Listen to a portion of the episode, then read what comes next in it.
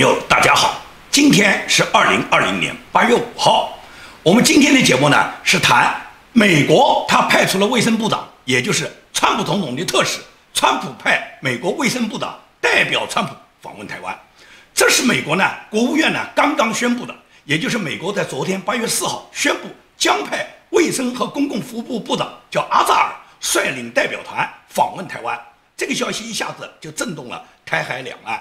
也就是阿扎尔率领美国代表团访问台湾，是自从一九七九年，也就是四十一年前，台湾和美国断交以来，美国派出的官方代表团的最高级别。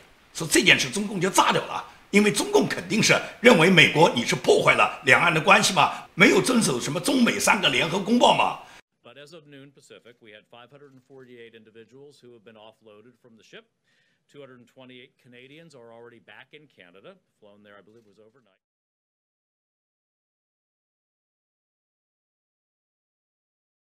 中方坚决反对美台官方往来这一立场是一贯明确的中方已就此分别在北京和华盛顿向美方提出严正交涉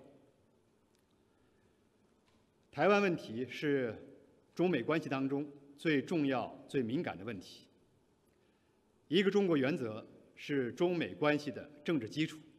我们敦促美方恪守一个中国原则和中美三个联合公报规定，停止一切形式的美台官方往来，慎重妥善处理涉台问题，不向台独势力发出任何错误信号，以免严重损害中美关系和台海和平稳定。但是台湾和美国现在的关系就已经到了吗？到了从过去的民间接触，现在就是官方接触。这个官方已经上升到就是部长级级别，也就是内阁部长级别，后面就会是国务卿，然后就可能是总统、副总统了。所以说呢，台美关系的这个改变呢，就直接标志着中共和美国关系就完全恶化。也就是哪一天台湾被美国请回联合国常任理事国，台湾恢复联合国联大的席位，中共被赶出联合国都是完全可能的。其实制约中共只要一招，也就是美国跟台湾建交就行了，跟中共断不断交，你中共看着办。反正台湾先建交，如果你中共想断就断，你不想断呢，你就受了。这也就跟中共当年你跟人家南韩建交时候，北韩不也是人受的吗？北韩也没敢跟你断交吗？就这么简单嘛。所以说你中共当年能这样去对待人家北韩，你去跟南韩建交，那么美国也完全可以跟台湾建交，冷落你中共。那当年跟你中共建交时候，不是也冷落人家台湾吗？现在历史轮回已经回来了。所以说美国这次派出。这个卫生部长阿扎尔访台，他实际上就标志着美台之间的关系已经上升到政府的最高层面。那么对于这件事，台湾是非常的欢欣鼓舞了。台湾卫生福利部部长叫陈时中，他明确就发表了他的宣言，就说这是台美之间外交和卫生合作的一个大的进步。是一个我们在台美卫生合作的一个重大里程碑，也是帮助台湾呢迈向全球公共卫生的第一步，同时也是帮助台湾争取能够加入 WHO 所做的一个重要的工作。当然了，台湾讲的这个所谓世卫组织 WHO，仅仅是台湾表达他想参与国际卫生组织的这种愿望。那么美国都退出了世卫了，台湾会到世卫去吗？美国一定会在世卫之外重新搭舞台。那么台湾一定会跟美国在这个新的舞台上面展露他们的风姿。所以说这一次美国派出内阁部长、卫生部长阿扎尔访台，它具有历史意义，它是一个非常大的标志。这件事情实际上，川普总统是早就预埋了这个伏笔，因为在二零一八年的时候，川普总统就曾经签署过一个台湾旅行法。这个台湾旅行法，它的目的就是美国是可以派遣高级官员访问台湾的。那么这次访问呢，就是依据美国签署的这个台湾旅行法。阿扎尔此行拜访台湾呢，他除了跟陈时中、跟台湾的这个卫生福利部长要进行多次交谈之外，他还会拜访台湾总统蔡英文，拜访台湾外交部长吴钊燮，而且呢，他会到台湾的中央流行的疫情指挥中心呢参访，同时呢，了解台湾在整个疫情防控方面跟台湾的专家呢座谈。所以说呢，阿扎尔呢他自己很有信心。他在这次出访之前，他就发表了一个声明。他在新闻稿中说：“我期待向各位传达川普总统对台湾在全球公共卫生领域所展现的领导能力。同时呢，我也期待跟台湾的各位呢共同合作，然后加强我们共同的信念。我们的共同信念是什么？就是自由民主社会是保障和促进全民健康的最佳模式。”也就是阿扎尔实际上就表达了，台湾之所以做那么好，就是他因为有自由民主社会，因为他的自由民主社会保障了台湾全民健康的最佳模式。所以说，台湾能够比中国大陆做得好，就是因为嘛，社会制度不一样。因此呢，阿扎尔这次出访台湾，实际上是美国在试探。美国在试中共的水，也就是看中共什么反应。中共如果还是打打口炮，外交部的这个新闻发言人抗议两句，那这件事就过去了。如果中共真的敢动真格，那么美国是有美国的预案的，也就是美国完全可能做到恢复中华民国联大的席位，美国完全可能跟台湾建交，美国完全可以全力辅佐台湾，而且美国在台湾海峡有大量的驻军，也就是美国的航母随时可以开向台湾海峡。保证台湾的安全，防止中共对台湾的所谓武力统一。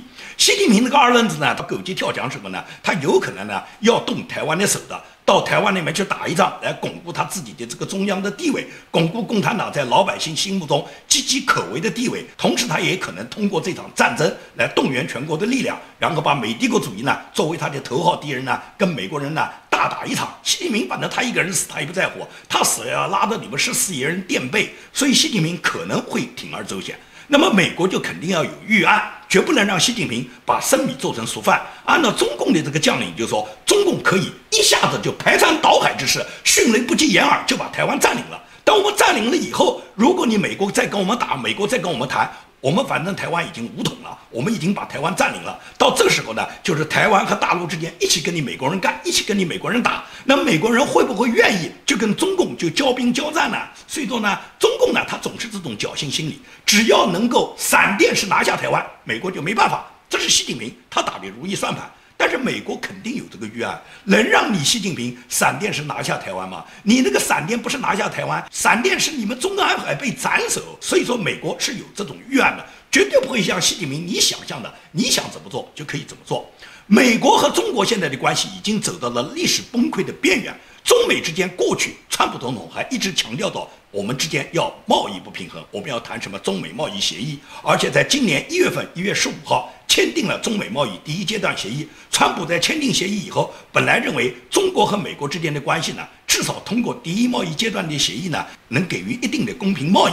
那么在公平贸易的情况下呢，川普呢本来想平平安安度过他今年的大选，而且呢，由于中国大量的购买美国的农产品，可以刺激美国的农民呢对川普的支持，这样川普呢也能获得美国农民的选票。这是川普原来一直是这么想的，直到今年一月十五号签订第一贸易阶段协议。川普都是这么认为的，但是第一贸易阶段协议墨迹未干，中共呢就来了一个不可抗力，中共就发动了大规模的武汉的这个瘟疫向全球的扩散，这种扩散先从欧洲，后来扩散到美国，然后美国就造成美国大量的死伤。在这种状态下，川普可以讲他哪里还能再信任你中共呢？你中共和美国签订的这个第一贸易阶段协议还有什么用呢？按照第一贸易阶段协议，在签订之后，他们六个月之内。中美双方的最高谈判代表，也就是美国是莱特希泽，中国是副总理刘鹤，他们应当再开一次见面会议，然后验收第一贸易阶段协议在执行了六个月以后的结果。那么这个见面会议现在初定在八月十五号。这个八月十五号是刘鹤率团访问华盛顿呢，还是说视频对话？那么视频对话的可能性更大了，而且现在根本就没有必要现在当面去谈，因为美国已经对中国执行第一贸易阶段协议已经不感兴趣。整个第一贸易阶段协议执行了六个月下来，美国是有一个统计表的，在这个统计表里面就明确地看出，中共完全就是玩的嘴炮，中共根本没有完成第一贸易阶段协议对美国承诺的所有的这个购买指标。比方说农产品，农产品的购买量，中共在整个上半年是购买了六十亿美元。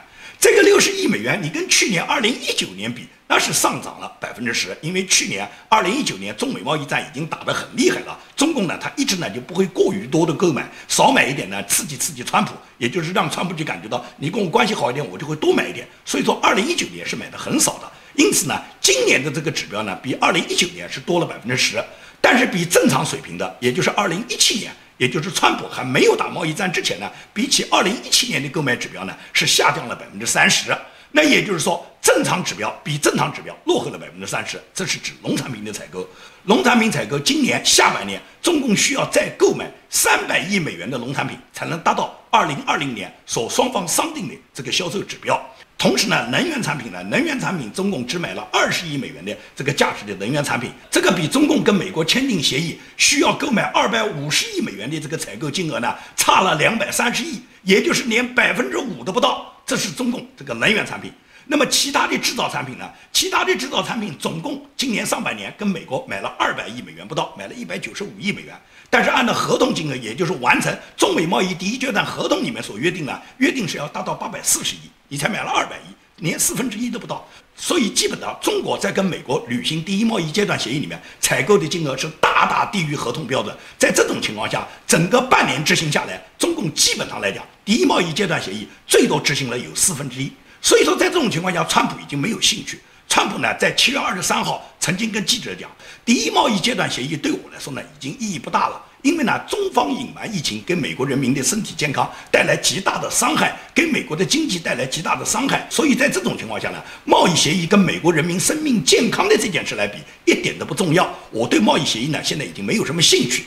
就在昨天还比较前天，就是这两天，川普在接受福克斯访问的时候，他又再次谈到，他过去我跟习近平关系很好啊，但是中共释放了这个非常恶毒恶毒的这个病毒啊，这个病毒导致了美国人的生命健康受到极大的威胁，大量的人死去，美国现在已经死了十六万。到了这时候，我跟你习近平还有什么关系呢？那也就是你造成我的美国人大量的死亡，我跟你之间还能谈什么好关系呢？The deal with China was a great deal, but I don't feel the same way as I did. Look, we've been we've lost 160,000 people. We're going to lose more. This was caused by China, and so it certainly has had a uh, a negative impact. I have, you know, I had a really great relationship with President Xi. It's as good as you can have, I would suggest, and but it just is. It's been such a horrible, horrible thing when you see everyone walking around now with masks and you see all the death and you see what's happened to this country, but really to the world. 所以，川普现在明确的表态，跟你习近平现在没什么关系嘛，跟你的所谓关系好，就是你来弄死我美国十六万人嘛。在这种情况下，川普能给你中国有好脸色吗？因此，中美关系可以讲已经走到了悬崖的边缘。目前来讲的话，中共呢很紧张，因为中共呢希望呢跟美国关系缓和。但是美国现在是看你中国的做法，不是看你嘴巴上说。你说的再好听有什么用？中共的所有做法都导致了美国无论是两党还是白宫团队对中共现在就是乘胜追击，就是要穷追猛打。那么中共被动以后呢？中共呢要在国际上呢制造呢制造，好像就说他们被美国追着打，他们跟美国是有诚意的，他们总是嘴巴上讲的好听的。所以说，王毅就在八月五号。他呢接受新华社专访的时候呢，他还表示，中美之间不存在谁吃亏谁占便宜的问题。美国要采取跟中国脱钩的方式，实际上是背道而驰，跟全球化经济背道而驰。全球化经济必然是导致某种贸易不平衡嘛？那你要自己解决嘛，不能你生病让别人吃药嘛？这个全球化没错嘛？美国现在把全球化的责任变成是我们中国的责任，其实中美之间通过全球化，我们不都受益吗？中美合作从从来都不是一方给另一方的恩赐，也不是一方对另一方的剥夺。中美双方啊，都从合作中获得了巨大的收益，不存在谁吃亏谁占便宜的问题。如果真像某些人所说，中美之间的合作是不公平、不对等的，这种状况怎么能持续几十年之久？中美关系怎么能发展到今天这这样的深度和广度呢？当然，全球化和自由贸易在创造发展红利的同时，也会给各自的经济结构和利益分配带来矛盾和问题。这就需要通过自身改革来加以调整，而不是自己生病却让别人吃药，不是一味把责任归咎于别人，甚至指望通过所谓脱钩来解决问题。全球化发展到今天，各国利益相互交织。中方一向主张，中美两国发展不是非此即彼的关系，没有必要相互排斥，完全可以相互借力、相互成就。当前世界经济正在经受疫情的严重冲击，中美作为世界上最大的两个经济体，我们理应坚持平等互惠，以合作而不是脱钩来推动两国关系的发展，并且为这个世界。承担起应尽的责任，这是王毅的歪理写作。但是你看他怕什么，他说什么？因为王毅怕什么，就怕脱钩。他反复强调，中美之间不能脱钩，中美之间要互融互济，中美之间要互相融合，中美之间要互相互有利益，要同时在对方身上获取各自的好处。这是王毅他不断的表达，就是中美双方只要有经贸利益，我们双方都是有好处的。你们美国资本家也是有好处的。他也就是通过中国给美国提供比较大的市场，中国有大的人口，中国有巨大的一个消费市场，然后拉住美国人呢来反对川普的政策。这是王毅他这个新华社里面接受专访里面所表达的主要的观点嘛。而且王毅也反复强调，中美之间互相融合就是我们双赢嘛。这时候他讲这个双赢，他不敢像金灿荣讲双赢就是中国赢两次了。从七二年开始跟你打交道，你太聪明了。双赢就是中国赢两次，是吧？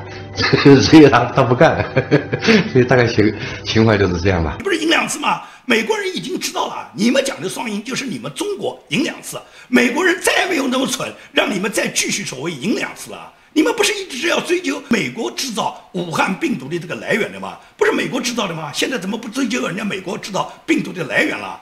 这病毒从哪里来？谁不清楚啊？目前来讲，世卫组织已经到中国做了调查了，他们的调查报告根本没有公布。而世卫组织的报告，毫无疑问来讲的话，谭德赛在跟中共的勾兑下，谭德赛最终交出的这个报告，保证是什么？中国做的非常好，这个病毒现在是没有办法控制的，而且这个病毒根本就不能认为它的发源地一定是中国。你们所有国家受到感染，都是你们政府你们处理的不好，你们没有像中国那样去抗议。你看人家中国做的多好，世卫组织的报告不用写，不用去调查，我都知道怎么写，我来帮他写。中共一定是这个腔调。习近平执政八年，他的这个所谓人类命运共同体是靠他大撒币的结果，把大量的银子向全世界，尤其向那些穷的国家到处送钱。不光穷的国家送啊，富的国家他也送。所以说呢，钱给他送光了，买来的外交。那么到了这个时候呢，现在叫山穷水尽，最终呢，也就是西方跟中共已经完全翻了脸。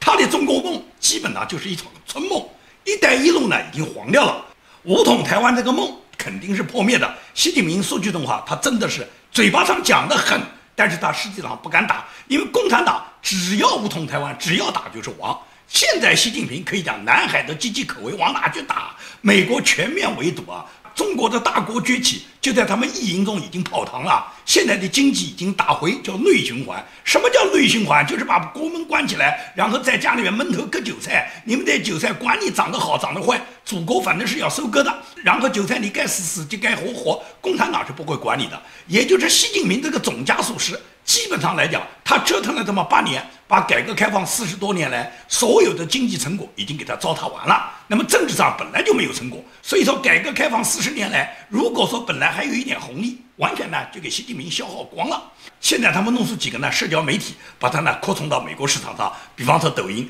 抖音到美国市场上，目前来讲，美国是肯定要禁止的。那么收购的方案，微软现在是谈，中共呢最好也是微软来收购，因为微软呢，比尔盖茨呢跟中共呢本身关系呢就勾兑得很好。但是这个抖音未必最终微软一定能够收购成功，而且很多人不理解啊，就为什么美国不能自己发明一个抖音呢？这个抖音技术有多高明呢？美国难道就没有这种互联网技术吗？不是美国没有这个技术。是美国没有向中国他做的这个抖音这种道德底线，你觉得美国他能像中国这样丧失人伦、丧失道德底线吗？你不知道抖音是玩什么呢？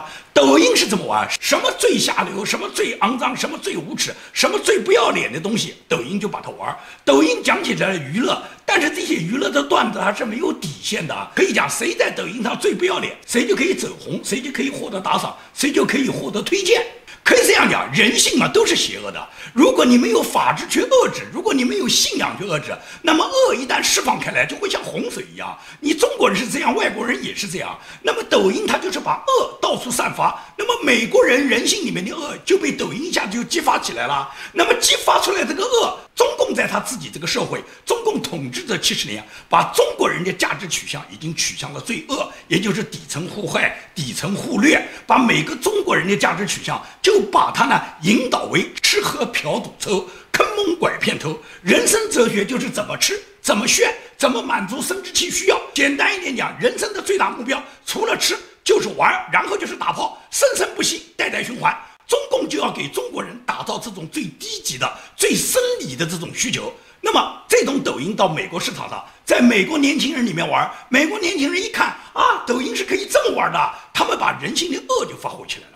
当人性的恶全部发挥出来，你是不可遏制的。我不讲嘛，任何人人性都是有恶的。那么要怎么去遏制？一是法治遏制，第二个是信仰遏制。也就你自己有信仰，你就有道德情操，你就有正常的人类的道德价值观。再一个就是说，你想违法，有法律管控你，你不可以做任何违法的事。法律是最低的道德底线。所以说，本来美国是一个健康的民主社会，而抖音进入美国以后，就把美国年轻人里面心里面的那种邪念、那种恶全部激发出来了。所以说，年轻人喜欢玩啊。现在川普也不敢随随便便进啊。美国有几千万的抖音用户啊，如果你把这些人禁了，这几千万人的选票，你觉得还投得到川普头上吗？所以川普现在不敢进，他只是要求呢，抖音呢，你要完全剥离跟中国的股权，百分之百呢要属于美国。但是你属于美国没用啊。抖音它毕竟是同一个平台啊，这个只是在中美之间人为的架了一个防火墙，也就是中国的抖音用户不可以随便到海外的这个 TikTok 去，也就是中国的这个抖音不可以到墙外的抖音去，墙外的抖音也不随便到你中国这个抖音来，人为的竖一个墙。但实际上他们是共同的平台，实际上这是一个世界级的社交媒体，也就是有一天当这个墙不在的时候，这个媒体马上就融合了。所以说，你控你用这种方式剥离股权的方式，你达不到中共通过抖音仍然能够获取一部分信息和资料的。所以说，美国呢现在呢是治标不治本，只是呢我理解，川普呢不敢呢随便把它就禁掉，因为这么一禁的话呢，就变成了这几千万的选票呢，毫无疑问来讲就投向民主党了。川普冒不起这个险，因为今年是大选年嘛。中共因为他到处生事嘛，他不光是搞了什么香港国安法，然后在美国搞乱美国的社会，这些社交媒体、微信啦、抖音啦，他都是破坏美国社会的。抖音的危害更大。那么这个国安法出台以后，中共就一步接着一步啊。现在香港他们通缉了六个人啊，而且通缉的人里面居然有一个美籍港人啊，叫朱慕明啊。这个朱慕明在美国已经生活了几十年啊。是因为他在美国依据美国的法律，向美国的国会和美国的议员，向美国的政府建议，美国要求去惩办中共违反中英香港声明。他作为一个美国公民，这是他在美国的一个权利，也是他自己尽的一份义务。这种权利居然被中共拉过来通缉，通缉中共民的这件事，让蓬佩奥是怒不可遏。蓬佩奥就说：“中国共产党是不能容忍自己的人民他们的自由思想的，而且越来越多的试图把他的触角伸向中国境外。朱慕明就是这么一个例子。因此，美国是绝对不会允许中共他对自由国家、对自由价值观的这种侵害，人民是不可能受到中共这种威权对他的这种长臂管辖的。这是蓬佩奥针对朱慕明被中共通缉，他发表了他的看法。那么，同时在香港取消了这个立法会选举的时候。”白宫的这个女发言人麦克纳尼，她也表达了白宫的立场，也就是中共党破坏香港一国两制，违背香港中英联合声明，恶意的取消今年的这个香港立法会正常的选举，实际上就是中共他已经完全把香港当做中国一国一制，完全违背了当初他们承诺的五十年不变的中英香港声明里面的条款。We condemn the Hong Kong government's decision to postpone for one year its legislative council elections and to disqualify opposition candidates. This action undermines the democratic processes and freedoms that have underpinned Hong Kong's prosperity, and this is only the most recent in a growing list of broken promises by Beijing, which promised autonomy and freedoms to the Hong Kong people until 2047 and the Sino-British. 所以在这种情况下，美国认定中共 它已经是背信弃义，它是无任何诚信可言。所以说呢，川普为什么对中美之间的这个贸易协议再也没有兴趣？除了中共本身也不好好执行协议之外，同时，川普认为目前中美之间的这个情况已经不适合于我们之间用什么贸易协议我们来讨论我们之间中美的关系了。中美的关系现在毫无疑问来讲已经走到了崩溃的边缘。现在就是美国要考虑怎么把拳头收紧，对中共进行沉重的打击而已。那么，川普呢还剩这么两三个月，最后的大选。相信呢，川普呢最后的这个冲刺呢，是希望能够获得连任的。只要川普获得连任，我觉得中共在川普的任期要想熬过川普的任期是很难的。好，今天的节目就跟大家做到这里，谢谢大家。